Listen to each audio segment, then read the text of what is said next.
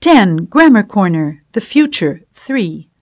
Ull, will vs. present continuous.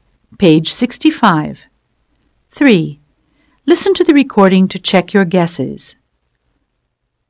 1, I can't give you a ride. No problem. I'll get a cab.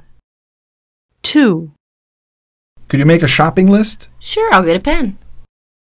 3, I haven't talked to Joe and Dee yet. Don't worry. I'll give him a call.